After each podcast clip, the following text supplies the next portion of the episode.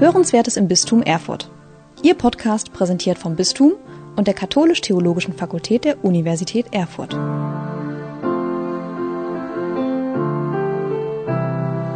Meine sehr geehrten Damen und Herren, ich bin wirklich gern gekommen, nicht nur weil es immer auch noch ein bisschen Heimat ist, das gebe ich ehrlich zu, sondern weil ich die Einladung so ausgesprochen nett und äh, tatsächlich auch wichtig fand und ich mich darüber auch sehr gefreut habe, dass Sie sich in diesem Rahmen einem solchen Thema stellen, weil ich finde, dass die gesellschaftliche Debatte zur Frage, was hält die Gesellschaft zusammen, und da ist Vertrauen eben ein ganz, ganz wichtiger Teil. Ich finde, diese Debatte sollten wir miteinander führen. Zu Vertrauen am heutigen Abend gehört Ehrlichkeit und Transparenz dazu. Sie kriegen jetzt von mir gleich zu Beginn eine schwierige Aufgabe. Sie haben nämlich die Wahl. Ich habe, Sie haben es richtig gesagt, Zeit im Auto gehabt. Zwischendurch stand ich im Stau und konnte die Rede, die ich sehr schön, finde ich, vorbereitet habe, fein ausgefeilt und vorformuliert habe, nochmal gelesen und überarbeitet und festgestellt, aber eigentlich würde ich es gerne ein bisschen persönlicher machen. Das heißt, Sie haben die Wahl, die wohlfeine Rede zu hören oder die persönlichen Stichpunkte. Beides zusammen funktioniert nicht, dann würde ich meinen Zeitrahmen sprengen.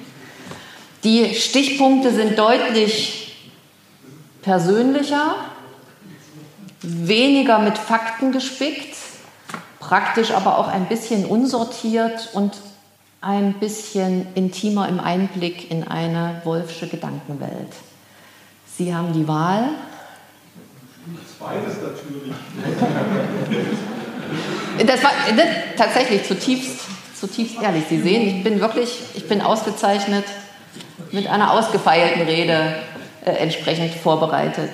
Aber ehrlich gesagt, ich würde auch lieber die Variante 2 nehmen, weil es mir mehr Spaß macht, äh, weil ich glaube, dass wir damit auch die Chance haben, dann vielleicht ein bisschen in den Diskurs zu treten und mich auch sehr Ihre Gedankenwelt interessieren würde, wenn ich hier meine vor Ihnen ausbreite.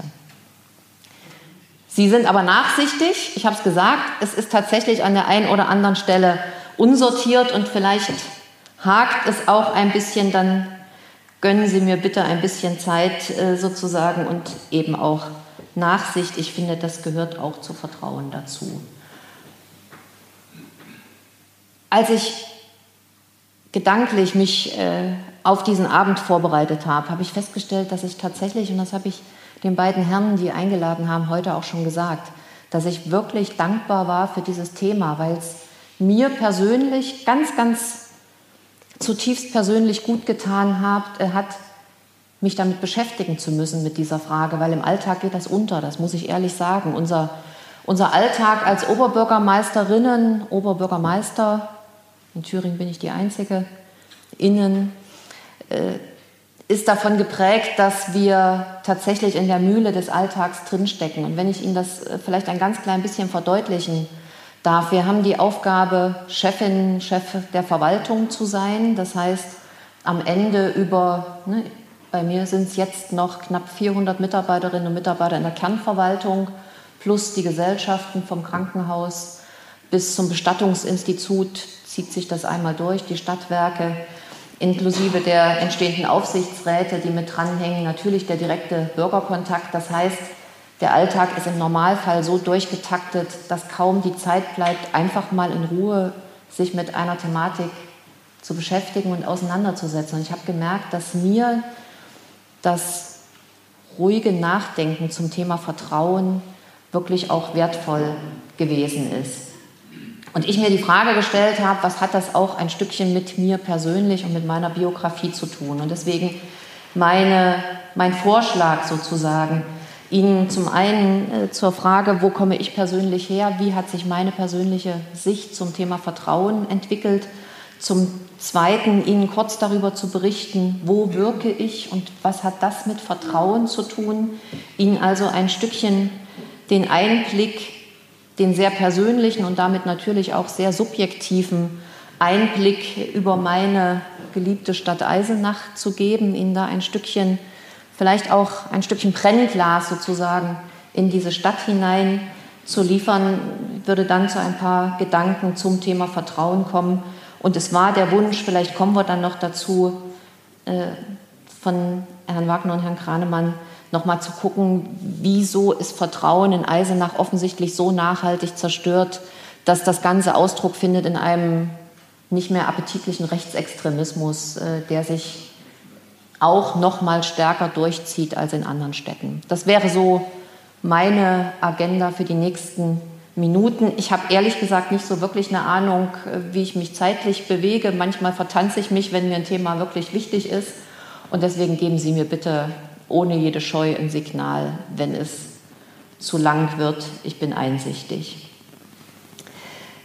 Ich will Ihnen gerne äh, sozusagen beginnend einen Einblick in die Stadt Eisenach geben mit meiner persönlichen Sicht in der Frage, was hat das auf das heutige oder was hat das heutige Vertrauen in Politik auch ein Stückchen für eine DNA in der Stadtgeschichte.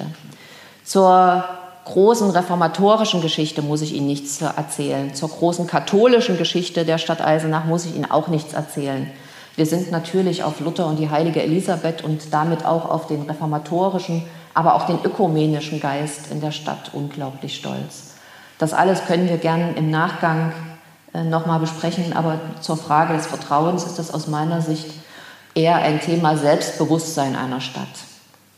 Würde ich jetzt weglassen. Ich würde gern sozusagen beginnen, aus meiner Sicht bei den Knackpunkten, bei der Frage, was wirkt sich heute in einer, in einer Stadt-DNA, in einer Identität aus. Und da ist es aus meiner Sicht tatsächlich, ist ungefähr um das Jahr 1900, wo die Stadt Eisenach sich sehr, sehr dynamisch entwickelt hat. Es gab eine extrem dynamische industrielle Entwicklung. Der Automobilbau wurde schon 1895, 97 in Eisenach gegründet, einer der ältesten Automobilbaustandorte Deutschlands, ein extrem aufstrebender Industriestandort, der gleichzeitig mit, einer, mit einem hohen, innovativen, industriellen sozusagen Kraftakt ausgestattet war und auf der anderen Seite aber immer auch geprägt war von der großen Geschichte, von der tollen Natur und dementsprechend sich um das neun, also um 1900 drumherum dieses riesige und unglaublich schöne Villenviertel in der Stadt entwickelt hat. Weil zum einen war Geld in der Stadt und zum anderen ist die Stadt so attraktiv gewesen, dass viele als Pensionäre nach Eisenach gekommen sind. das beste Beispiel, als ein Beispiel war kurz vor 1900, weiß ich auch, Fritz Reuter, den hier wahrscheinlich die wenigsten kennen, aber der als ein großer, großer einer der Bestseller der damaligen Zeit, ein niederdeutscher Mundart-Schriftsteller. Das Fritz-Reuter-Theater in Schwerin ist vielleicht noch ein Begriff und der den Trubel im Mecklenburgischen satt hatte und seine Ruhe wollte und sich damals als sein Alterssitz nicht Baden-Baden oder Frankfurt ausgesucht hat, sondern nach Eisenach gezogen ist und eine wunderschöne Villa in Eisenach bezogen hat. Und das ist nur ein Exemplar, sozusagen nur exemplarisch genannt, wie die Stadt damals getickt hat und wie sie sich entwickelt hat. Und genau dieses Selbstverständnis prägt uns immer noch in der Mischung aus Kulturstadt, aus Stadt mit einer hohen Lebensqualität auf der einen Seite und auf der anderen Seite einer Stadt mit einer hohen industriellen Identität. Unnützes Wissen für Angeber.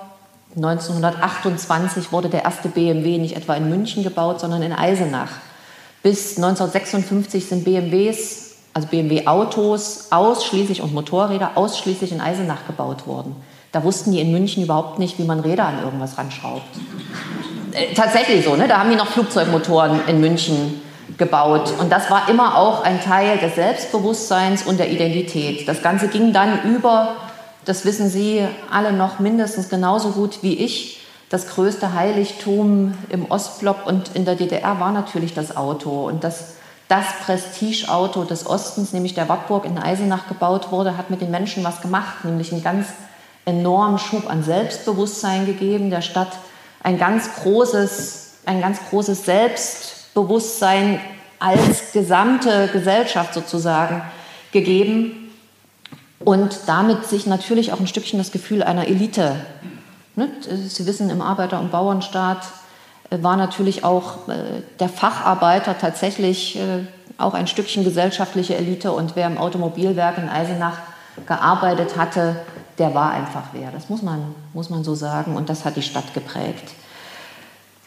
Das Ganze zog sich durch. Eisenach war eine der ersten Städte, die eine Straßenbahn hatte mit der Anbindung der Drachenschlucht, wo die Frage Kurstadt und Entwicklung zur Kurstadt, zur Ent äh, eine Entwicklung zur Kultur- und Kurstadt entsprechend äh, ein Selbstbewusstsein in der Stadt gegeben hat. Wir haben eines der größten, also mit Baden-Baden zusammen das größte Villenviertel Deutschlands in Eisenach, was auch wer es noch nicht gesehen hat, sind Sie herzlich eingeladen. Es lohnt sich wirklich, es sich anzugucken, weil es einzigartig und durch die Verteilung auf den Eisenacher Bergen einfach wunderschön ist.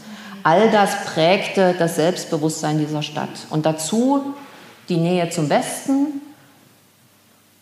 Wir hatten über den kleinen Grenzverkehr natürlich auch relativ viel Geld in der Stadt. Es kamen relativ viele für einen Tagesbesuch aus dem Westen oder ich hatte mit einem befreundeten Automechaniker gesprochen, der gesagt hat, zu DDR-Zeiten hatten wir unglaublich, also wir waren wirklich reich, wir haben sechs Wochen Sommerferien am Balaton verbracht, was ja für den DDR-Bürger eigentlich unvorstellbar war, weil relativ viel Westgeld in der Stadt war und damit ne, das tatsächlich auch eine Stadt geprägt hat. Der Bruch 1990 mit der Schließung des Automobilwerks 10.000 Mitarbeiter direkt im Automobilwerk wurden von einem Tag auf den anderen arbeitslos.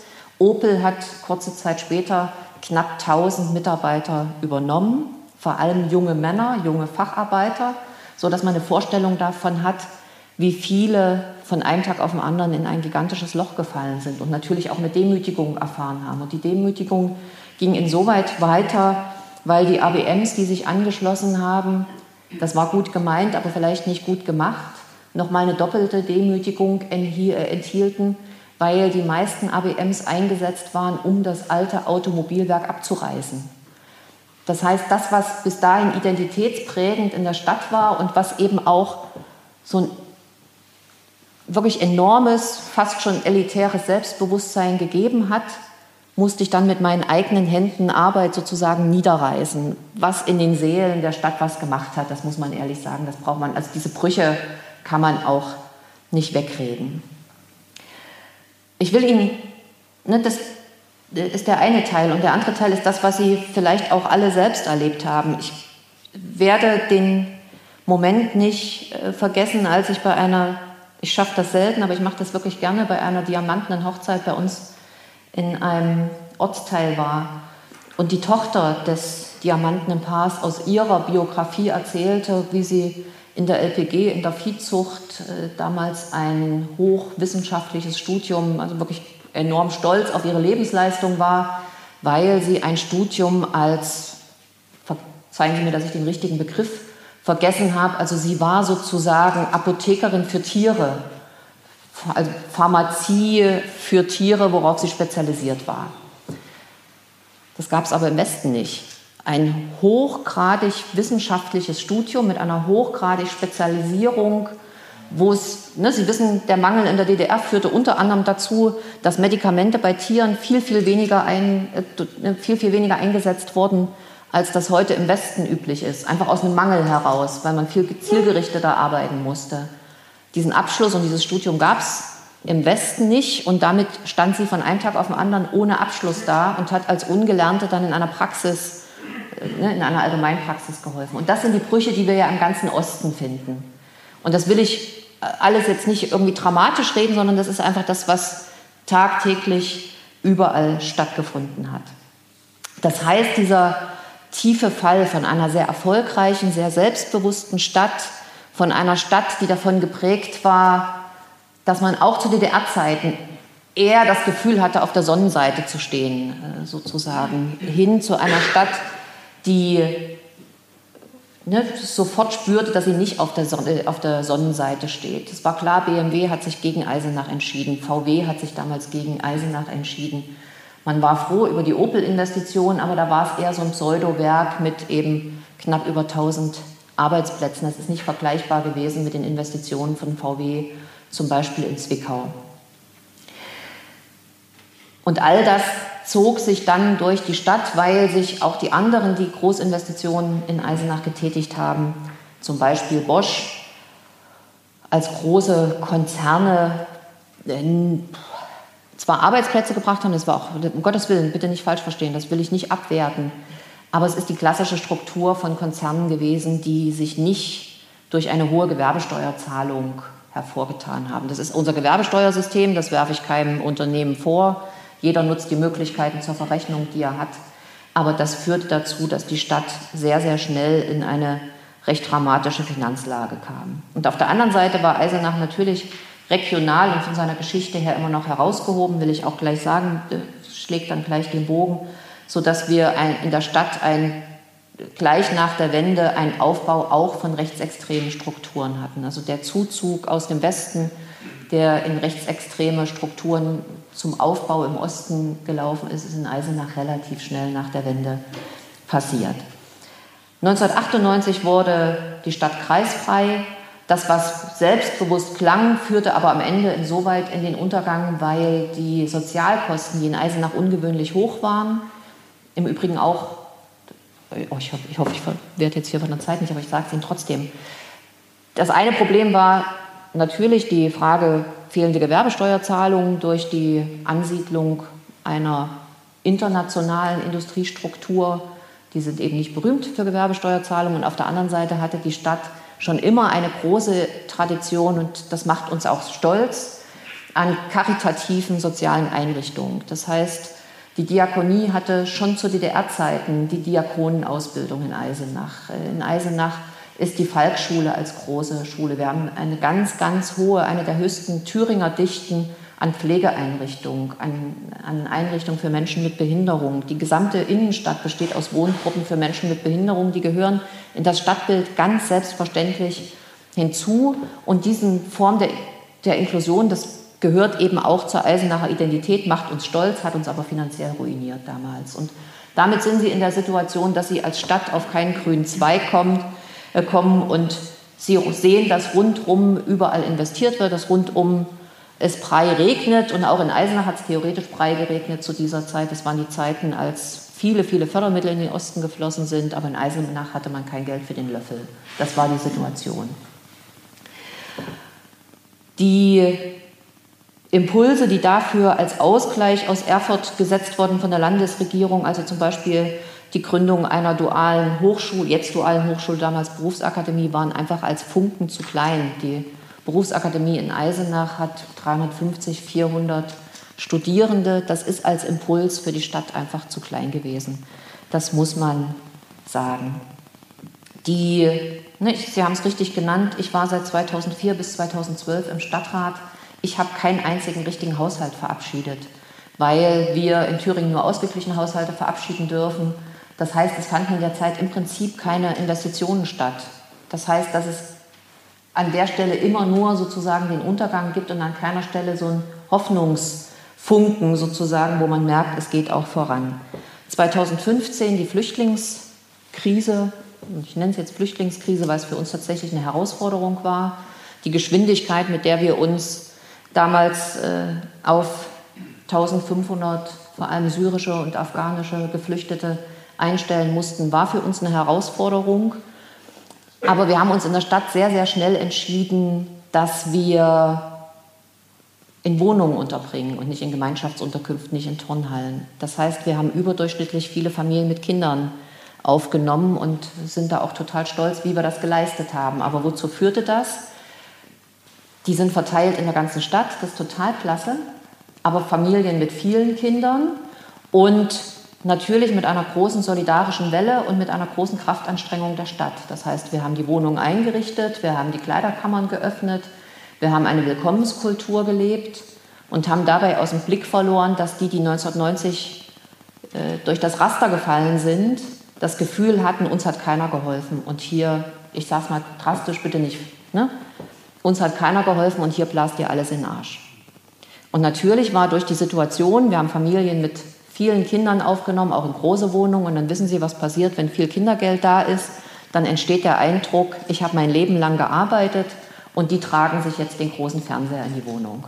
Das ist, ne? ich beschreibe äh, das faktische Erleben der Eisenacherinnen und Eisenacher und das, was sie jeden Tag auf der Straße wiedergespiegelt haben. Und auf der anderen Seite haben wir zur selben Zeit ein Haushaltssicherungskonzept durchgeführt, wo wir alle Steuern erhöht haben, wo wir den Essensgeldzuschuss in Schulen abgeschafft haben, wo wir die Sportvereine an den Betriebskosten in Turnhallen beteiligt haben, also wo jeder gemerkt hat, die Belastung wird noch mal größer. Und natürlich gefühlt war der Zusammenhang zwischen den Geflüchteten und den stärkeren Belastungen da, auch wenn er de facto eigentlich nicht da war. Aber gefühlte Realität ist eben am Ende trotzdem Realität. Und dazu kam, und dann höre ich auch auf mit dem Eisenacher Brennglas, dazu kam, dass 2006 der Oberbürgermeister nicht immer ganz clever aus meiner Sicht, also ich, Gottes Willen, die Hände schützend über ihn, wir arbeiten heute gut zusammen, aber dass es die Durchsuchung der Staatsanwaltschaft im Rathaus gab wegen Vorteilsnahme, Vorteilsgewährung. Der eine oder andere erinnert sich vielleicht an den Skandal um Christian Köckert äh, damals. Das schafft eben kein Vertrauen in Politik. Ne? Das ist klassisch eine vertrauenszerstörende Maßnahme und genau in dieser Krise standen wir zum damaligen Zeitpunkt. Das war dann übrigens der Zeitpunkt, äh, wo ich gewählt wurde, weil ich glaube, dass ich ohne diesen Vertrauensverlust auch ansonsten keine Chance zur Wahl gehabt hätte. Das muss ich ganz unumwunden auch so sagen. Und damit komme ich zur zweiten Frage, die ich angedeutet hatte, nämlich zur Frage, wo komme ich her und was hat das mit Vertrauen in Politik zu tun? Ich stamme aus Erfurt, lebte 1990 in Erfurt, erlebte hier die Wende und habe meinen Vertrauensverlust in Politik, ich erlebte die Wende sehr euphorisch mit dem Gefühl, die Welt steht mir offen dem, dem Aufbruch in ein demokratisches System äh, tatsächlich damals mit einer unglaublichen Hoffnung und dem Gefühl, ich möchte das tollste Land der Welt mit aufbauen. Also mit einer unglaublichen Euphorie. Und dann kam damals, ich, der eine oder andere wird sich vielleicht noch erinnern, die Entscheidung, das Heilig, mein heiliges Jugendradio DT64 abzuschalten.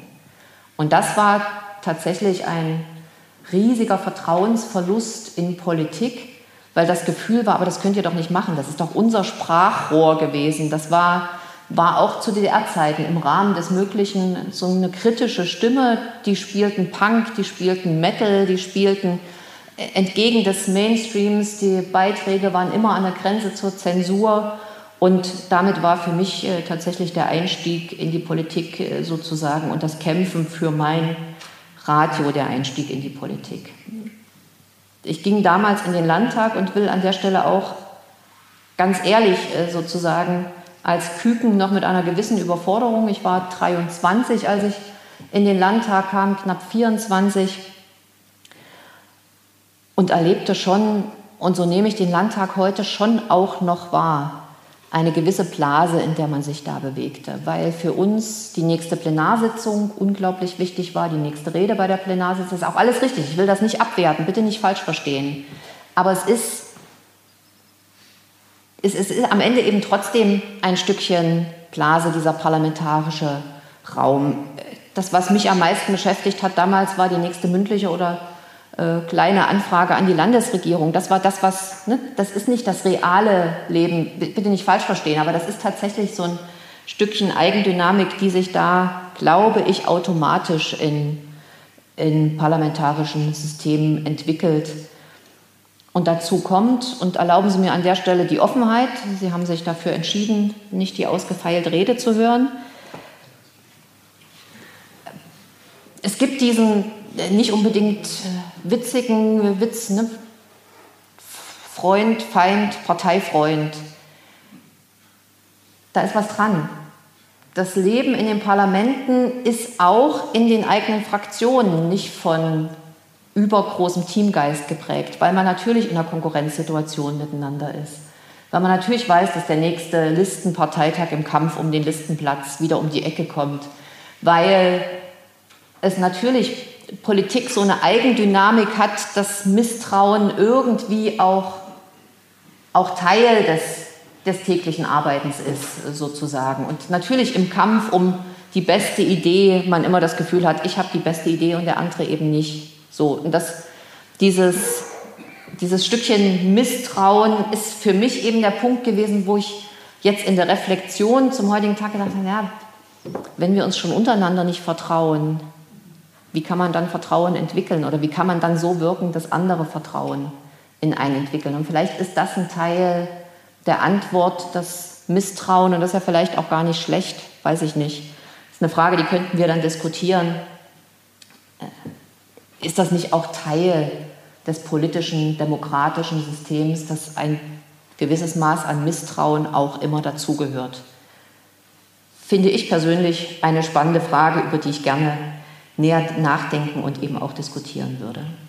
Und deswegen war für mich tatsächlich am Ende, das war eine spannende Zeit und die will ich nicht missen, aber der Gang in die Kommunalpolitik eine ganz, ganz andere Welt. Das ist, weil sie plötzlich mitten im Leben stecken. Und das tun sie in den Parlamenten, weder im Bundestag noch im Landtag. Ich will Ihnen ein ganz, ich habe vorhin ne, in der Vorbereitung so ganz kurz gedacht, was waren die letzten Probleme, die mir so auf den Weg mitgegeben wurden. Und es werden Ihnen jeden Tag, egal ob Sie beim Bäcker stehen, egal ob Sie durch die Fußgängerzone laufen, sich schnell was zu essen holen, jeden Tag werden Sie automatisch, das liebe ich, aber dafür muss man, glaube ich, auch so ein bisschen gemacht sein, werden Sie automatisch mit den Fragestellungen der Stadt, mit den Problemen äh, sozusagen im besten Sinne bombardiert. Da ist eine Frau bei mir gewesen, die einen Garten im Wald hat, den wir gekündigt haben, weil wir sagen, wir können die Verkehrssicherungspflicht nicht mehr. Ne? Rein rechtlich sind wir, wenn wir Gärten im Wald äh, entsprechend verpachten, dafür zuständig, dass die Bäume nicht umfallen und keinen gefährden. Das können wir in der derzeitigen Trockenzeit und beim derzeitigen Waldsterben, der auch um Eisenach drumherum ist, nicht mehr garantieren. Das finden Menschen hochgradig verstörend, wenn wir sagen, wir müssen dir den Garten eigentlich aus juristischen Gründen kündigen, wo unglaublich viel Seele dran hängt. Das ist die Apothekerin gewesen, die sagt, die Sperrung der Straße ist für mich existenzgefährdend. Und die wenig Verständnis dafür hatte, sie sagt, tut mir leid, dass es zwei, zwei Jahre länger dauert als geplant, aber die Steine kommen jetzt aus China und wir haben Lieferschwierigkeiten. Das kann man nicht real erklären, weil das, weil das mit Vernunft am Ende nichts mehr zu tun hat. Ne? Das sind das war der Seniorenbeirat, der die Bank an der Hörsel möchte, weil sie sagen, das ist eine tolle Strecke für uns zu laufen, aber wir schaffen es nicht mehr ohne Bänke unterwegs, wo man sagen muss, versuchen wir, fürchte ich aber, wird so schnell nichts, das Geld haben wir nicht eingeplant. Also das, Sie verstehen hoffentlich, dass ich immer auch auf das Thema Vertrauen hin will und an welcher Stelle auch Politik es schwer macht zu vertrauen, weil Entscheidungen so schwer nachvollziehbar sind, weil manche Entscheidungen eben auch irrational wirken und es eigentlich so logisch wäre. Das sind die Ehrenamtler, die in der Drachenschlucht unterwegs sind und jede Woche zwei bis dreimal durchlaufen, um den Müll ehrenamtlich aufzusammeln. Und die sagen, Mensch, wir brauchen mehr Unterstützung und wir brauchen noch mehr Mülleimer und die theoretisch alle recht haben, wo wir aber immer sagen müssen, ja, aber dafür sind wir eigentlich nicht zuständig. Der Wanderer ist eigentlich zuständig, seinen Müll mitzunehmen und dafür haben wir keine finanziellen Ressourcen. So. Im Übrigen ganz, ganz schöner Termin war mit den afghanischen Frauen, die sich Schwimmzeiten im Schwimmbad gewünscht haben. Was aber leider auch nicht funktioniert. Im ersten Moment habe ich gesagt, sofort, klar, machen wir. Ist schön, wenn ihr schwimmen lernt und wenn ihr damit auch Vorbilder für eure Töchter seid. Praktisch musste ich lernen, dass in der Zeit dann kein Mann im Bad sein dürfte. Das kriegen wir rein technisch nicht hin, weil die Techniker und Schwimmmeister anwesend sein müssen und wir an der Stelle zu wenig Frauen haben. Aber ne, einfach, dass sie ein Gespür dafür bekommen, was bedeutet Kommunalpolitik. An einem Punkt konnte ich ein bisschen helfen, hoffe ich zumindest. Im Sekretariat unserer wunderbaren Mosewaldschule wurde ich gebeten, die Stunden für die Sekretärin hochzusetzen, weil wir inzwischen einen Anteil von Kindern mit Migrationshintergrund von deutlich über 50 Prozent in dieser Schule haben und es einfach so schwierig ist, mit Eltern an der Stelle Anträge auszufüllen und ähnliches. Warum erzähle ich Ihnen das? Warum äh, lappere ich Ihnen damit die Ohren voll? Damit Sie ein Gefühl dafür kriegen, wie real es ist, aber an wie vielen Stellen Sie Menschen auch enttäuschen müssen und ihnen sagen müssen, ich verstehe dich total gut und eigentlich hast du recht, aber ich kann dir jetzt gerade in der Situation nicht helfen. Und das zerstört schlicht Vertrauen. Ne? Wenn Sie sich einsetzen, wenn Sie für was Richtiges und was Gutes kämpfen und Ihnen am Ende trotzdem gesagt wird, super Idee, aber geht nicht, dann zerstört das Vertrauen in Politik. Und das ist aus meiner Sicht tatsächlich ein, ein riesiges Problem. Und damit komme ich zur Frage, wie entsteht Vertrauen, wie zerstöre ich Vertrauen. Und diese Frage werde ich nicht schaffen, wissenschaftlich zu beantworten, weil dafür sind Sie da. Das ist nicht mein Job. Und das, das kann ich auch gar nicht, will ich auch gar nicht. Ich will es Ihnen aus einer ureigenen persönlichen Sicht versuchen äh, zu erklären. Ich habe, für mich hat Vertrauen immer sozusagen zwei große Geschwister, wenn man das so nennen darf. Das ist die Frage Zusammenhalt und das ist auch die Frage Kooperation. Also wie kooperiert eine Gesellschaft miteinander? Wie steht sie zusammen? Wie hält sie zusammen? Und ich glaube, ohne das wissenschaftlich beweisen zu können, dass es einen direkten Zusammenhang zwischen Vertrauen und Zusammenhalt gibt in einer Gesellschaft. Ich glaube, dass beides miteinander baden geht. Natürlich kommt zuerst der Gedanke nach dem Urvertrauen. Wie entsteht Urvertrauen? Vorrangig in dem Moment, wo Verlustangst verloren geht. Also in dem Moment, wo ich keine Verlustangst mehr habe, entsteht Vertrauen. Und was ist, ne, das habe ich Ihnen versucht, gerade in Bezug auf Eisenach, und da ist Eisenach ja nur exemplarisch für viele andere Städte, was ist in den letzten Jahren passiert? Ganz viel Verlust. Das ist passiert zu Wendezeiten, diese Transformation. Das passiert jetzt aktuell wieder, weil durch den Wandel in der Automobilindustrie wieder eine Angst um Arbeitsplätze existiert. Das ist zu Corona-Zeiten passiert, wo ganz, ganz viel verlustig gegangen ist. Zusammenhalt, Kulturangebote, miteinander äh, zusammen zu sein, all das hat uns natürlich geprägt. Jetzt kann man die Frage stellen, wer hat es vermasselt? Ich glaube, darauf gibt es keine einfache Antwort, weil ich glaube, da sitzen wir alle miteinander in einem Boot in der Frage, wie hat sich Gesellschaft auch geändert? Wie hat sich Gesellschaft verändert? Ich glaube, dass man Vertrauen auch wieder lernen muss. Ich habe keine Antwort, aber ich glaube, es ist eine riesige gesellschaftliche Aufgabe. Äh, eben wurde die Zahl genannt, knapp 30 Prozent Vertrauen noch auf staatliches Handeln.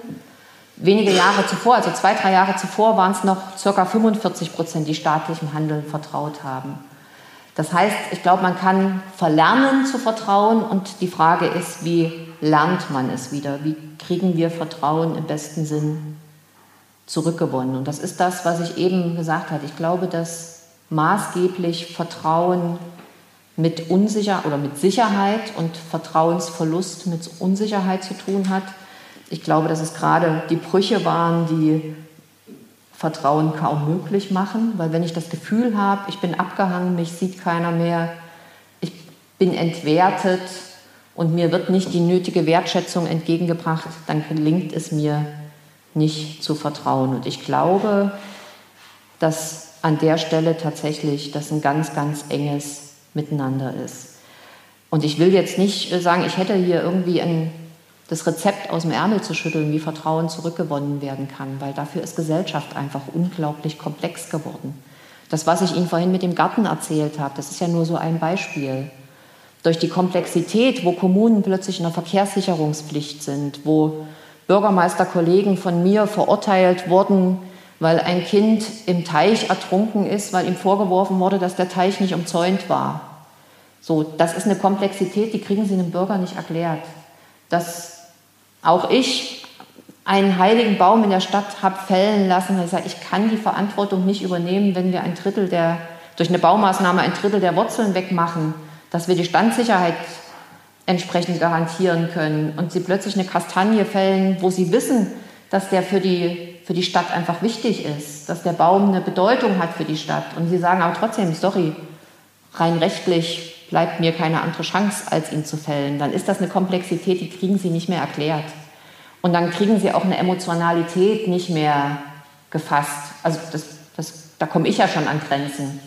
So, und genau an diesem Punkt sind wir, dass aus meiner Sicht es tatsächlich nichts anderes oder keine andere Chance gibt, als zu versuchen, diese Komplexität zu erklären und auf der anderen Seite, ne, das geht nur durch Transparenz und Ehrlichkeit, aber dass es auch eine Einsicht geben muss, dass es Punkte gibt, wenn ich Ihnen jetzt die neue Wärmestrategie für die Stadt Eisenach und die Frage der Umstellung auf erneuerbare Energien erkläre und sage, dass wir in den Felsen keine Wärmepumpen bauen können und damit eigentlich die Wärme aus dem Fluss genutzt werden oder diese, diese Temperaturunterschiede mit einer Wärmepumpe, aber dass das nach Wasserrahmenrichtlinie nicht möglich ist, dann bin ich schon an dem Punkt, wo mich die Komplexität schon fast überfordert. Und wie will ich denn ne, das in allen Punkten entsprechend dann auch öffentlich deutlich machen? Und genau an dem Punkt sind wir, sind wir auch in der Kommunalpolitik, da auch an unsere Grenzen zu stoßen.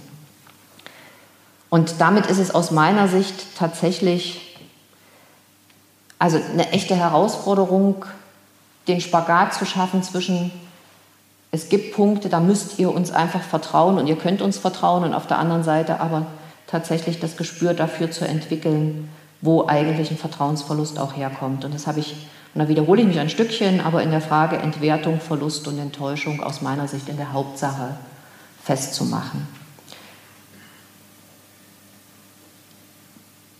Ich habe für mich reflektiert, wem ich denn im staatlichen Handeln, ne, wenn wir feststellen, dass nur noch 29 Prozent staatlichem Handeln vertrauen, dann stelle ich auch bei mir ein Misstrauen in staatliches Handeln fest. Jeder, der regelmäßig mit der Bahn fährt, misstraut der Bahn.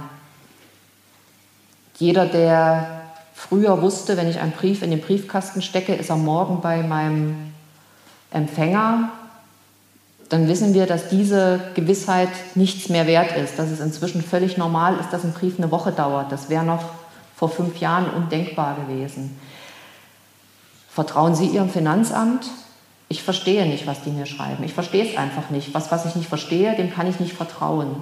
Und das ist so, wo ich schon bei mir selber merke, dass ein Vertrauensverlust in staatliches Handeln stattfindet, aus unterschiedlichen Gründen.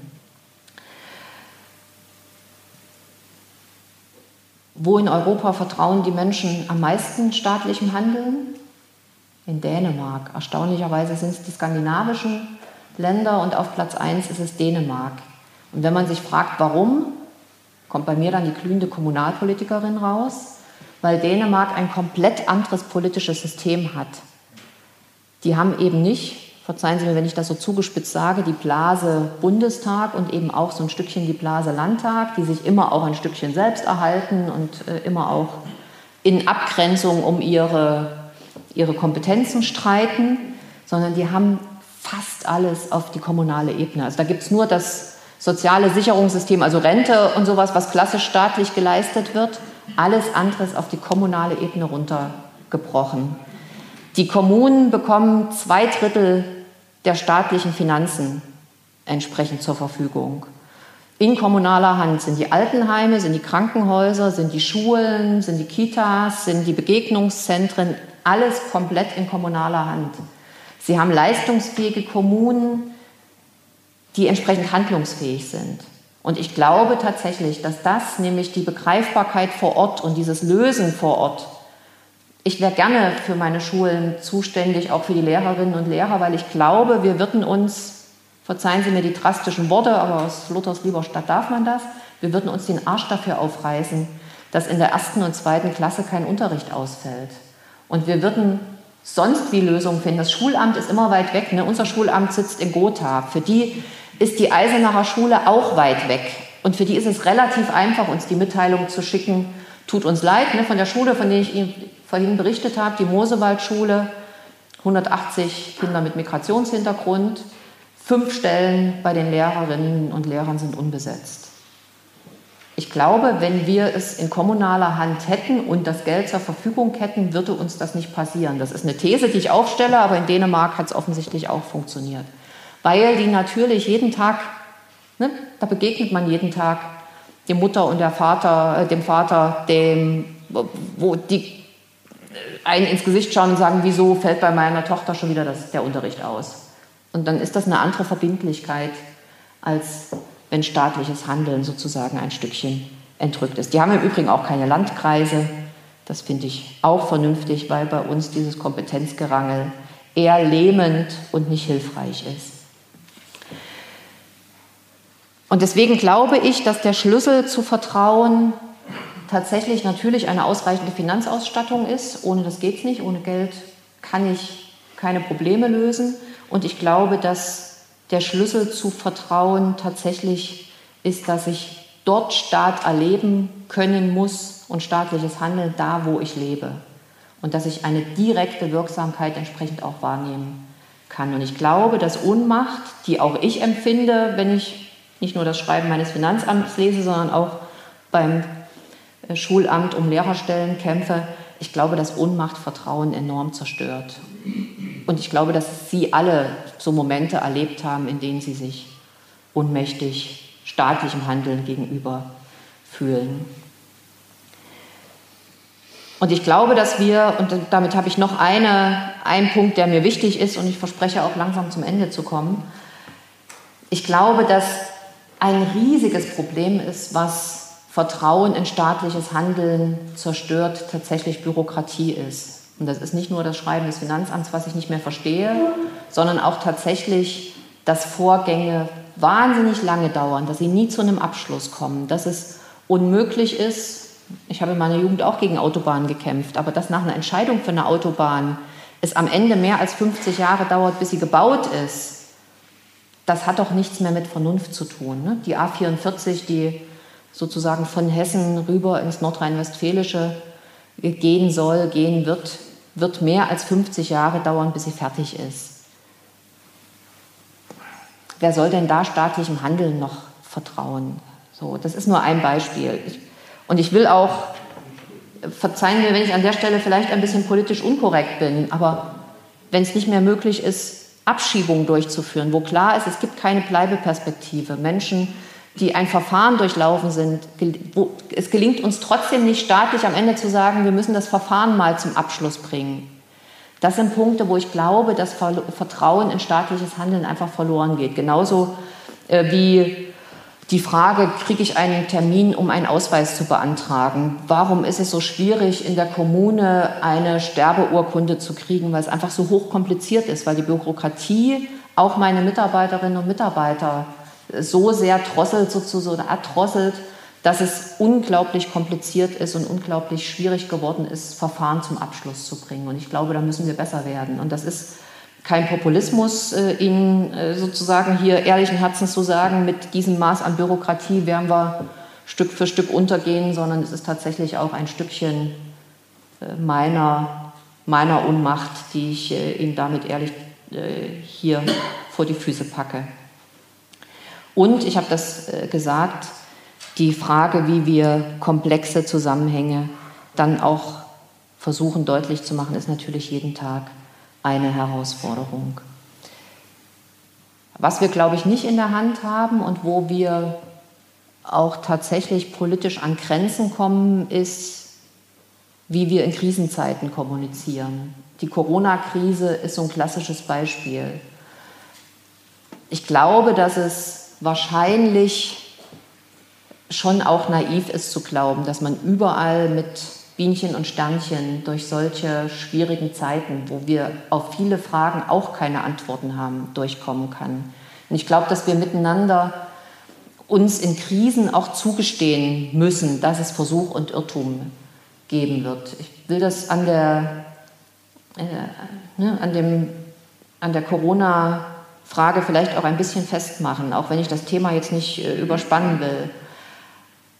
Aber wenn eine Maskenpflicht am Ende gesellschaftlich zur Frage der Menschenwürde wird, also wenn die Frage von solidarischem Zusammenleben und was bin ich bereit im Schutz für meinen Nächsten auch selber mitzubringen sozusagen und wenn sich daran eine Gesellschaft entzweit, und wenn daran plötzlich ein Vertrauensverlust in Politik festgemacht wird, dann ist das Problem aus meiner Sicht größer. Dann haben wir nämlich ein moralisches, gesellschaftliches Problem.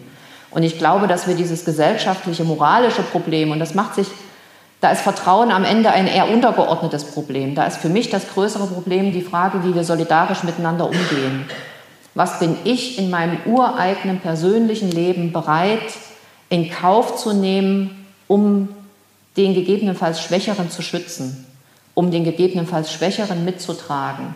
Bin ich als gesunder, halbwegs junger Mensch bereit, eine Maske zu tragen, um meine Eltern, um meine Nachbarn, um den neben mir in der Straßenbahn sitzenden zu schützen? Und wenn wir an der Stelle eine gesellschaftliche Debatte kriegen, wo wir uns zerfleischen, dann glaube ich, liegt das das Problem tatsächlich tiefer. Und die Frage des, der Bereitschaft zur gegenseitigen Solidarität ist aus meiner Sicht eine Frage, der wir uns gesellschaftlich viel, viel intensiver stellen sollten und wo wir tatsächlich, so finde ich, ein moralisches Problem in der Gesellschaft haben, was sich verstetigt. Und bei der Frage moralisches Problem, was sich verstetigt, verspreche ich, letzter Punkt, will ich äh, ein paar Sätze sagen zum Thema Rechtsextremismus und entstehenden Rechtsextremismus. Eigentlich habe ich die ganze Zeit schon über Rechtsextremismus gesprochen, weil in der Frage, wie ein Vertrauensverlust in Politik entsteht, habe ich natürlich den Nährboden für einen entstehenden Rechtsextremismus. In dem Moment, wo ich staatliches Handeln ablehne, in dem Moment, wo ich kein Vertrauen in staatliches Handeln habe, in dem Moment, wo ich das Gefühl habe, mein Nachbar, mein zugewanderter Nachbar ist privilegiert im Verhältnis zu mir, in dem Moment habe ich einen Nährboden für Rechtsextremismus und Rassismus. Und ich glaube, dass zerstörtes Vertrauen in den Staat an der Stelle eben ein ganz maßgeblicher, eine ganz maßgebliche Stellschraube ist. Und ich will Ihnen das aus Eisenacher Sicht sagen, es gibt eine gewisse Normalisierung es gibt eine gewisse Normalisierung auch im Umgang mit der NPD. Die NPD hatte bei der letzten äh, Stadtratswahl 10,4 Prozent. Die, der Kandidat der NPD, Patrick Wischke, verurteilter, äh, verurteilter Volksverhetzer, verurteilter Gewalttäter, verurteilt und in Knast gesessen wegen einem Bombenanschlag auf eine Dönerbude, ist mit den zweitmeisten Stimmen in den Stadtrat gewählt worden, nach der Oberbürgermeisterin. Also das, das ist eine Situation, wo man merkt, da ist gesellschaftlich tatsächlich eine Normalität in der Stadt passiert und eine, eine Lässigkeit im Umgang mit Rechtsextremisten entstanden, wo Zivilgesellschaft an ihre Grenzen kommt. 10% NPD heißt, 90% haben sie nicht gewählt. Das will ich auch ausdrücklich sagen. Das, das ist mir auch wichtig. Und wenn ich die Wahlbeteiligung dazu rechne, dann ist der Anteil noch mal geringer. Äh, und das finde ich, das darf immer nicht aus dem Blick verloren äh, werden. Aber es ist so, dass Zivilgesellschaft in Eisenach ein Stückchen ermüdet ist im Kampf um den Rechts- oder gegen den Rechtsextremismus, dass Zivilgesellschaft sich auch ein Stückchen alleine fühlt, weil die Rahmenbedingungen nicht ausreichen, wenn eine Stadt finanziell nicht leistungsfähig ist und immer wieder die Geschichte des geht nicht erzählen muss. Und es nicht möglich ist, ausreichende Kulturförderung zu machen, nicht ausreichend äh, Schulgebäude zu sanieren, Sporthallen untergehen, Straßen in einem desolaten Zustand sind, dann ist es für Zivilgesellschaft schwierig zu erklären, dass das demokratische System aber das Bessere ist und das Vernünftigere. Dann fällt Populismus einfach auf einen Nährboden, wo es einfach extrem schwierig ist, immer wieder dagegen anzugehen äh, zu gehen. Und damit passiert eben auch in der Stadt, dass sich Grenzen verschieben und dass Debatten zum Teil so absurd werden. Und da passiert es eben auch, dass am Ende so Verschwörungstheorien, wo man sagt, das ist völlig irre. Ne? In Eisenach marschieren jede Woche immer noch 300 unangemeldete Demonstranten, wo ich dann immer gefragt werde, gegen was äh, demonstrieren sie denn? Und dann sage ich, naja, da ist eine Friedenstaube, da ist eine Russlandfahne, da ist eine Reichsbürgerfahne, und da geht es um die Frage äh, Frieden, Freiheit, Souveränität. Also so eine tatsächlich so eine klassische Verschwörungstheorie. Und da komme ich ganz schwer ran, weil wenn ich, wenn ein Thema so wenig greifbar ist und wenn so ein Gefühl plötzlich so, ja, tatsächlich so verschwörerisch wird, dann wird es ganz schwierig mit Argumentieren und da wird es ganz schwierig, entsprechend auch eine Strategie dagegen anzulegen. Das, was ich hier bekennen will, ich habe keine Antwort. Außer die Frage, staatliches Handeln muss aus meiner Sicht tatsächlich wirksam sein, muss, muss kraftvoll sein. Und das heißt nicht starker Staat, sondern das heißt ein handlungsfähiger Staat. Ich glaube, dass äh, neoliberale Überlegungen, Krankenhäuser zu privatisieren, Wohnungen zu privatisieren, Daseinsfürsorge in breiten Teilen zu privatisieren, wo eben auch so ein Stückchen Ohnmachtsgefühle entstanden sind, wo man am Ende keinen Einfluss mehr hat, dass das am Ende einen maßgeblichen Eindruck oder einen maßgeblichen Beitrag zugeleistet hat, dass Vertrauen verloren gegangen ist.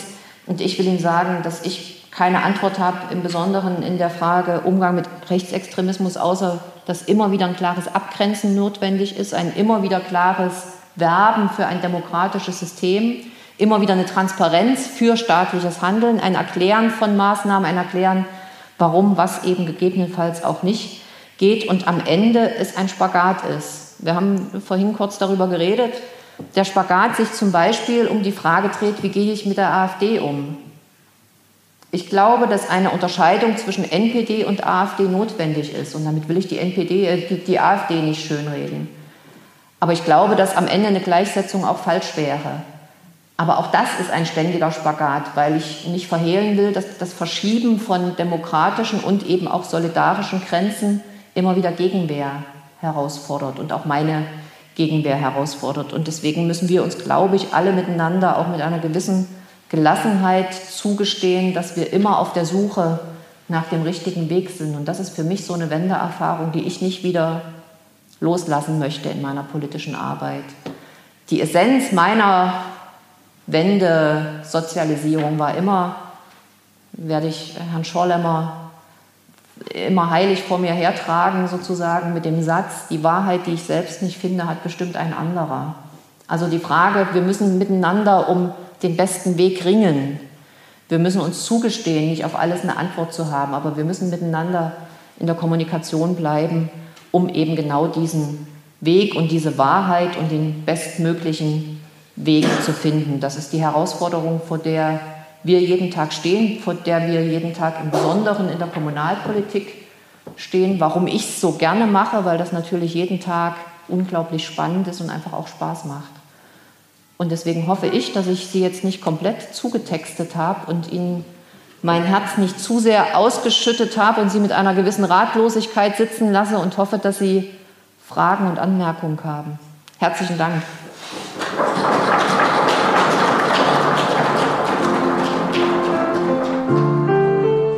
Sie hörten Hörenswertes im Bistum Erfurt. Ihr Podcast präsentiert vom Bistum und der Katholisch-Theologischen Fakultät der Universität Erfurt.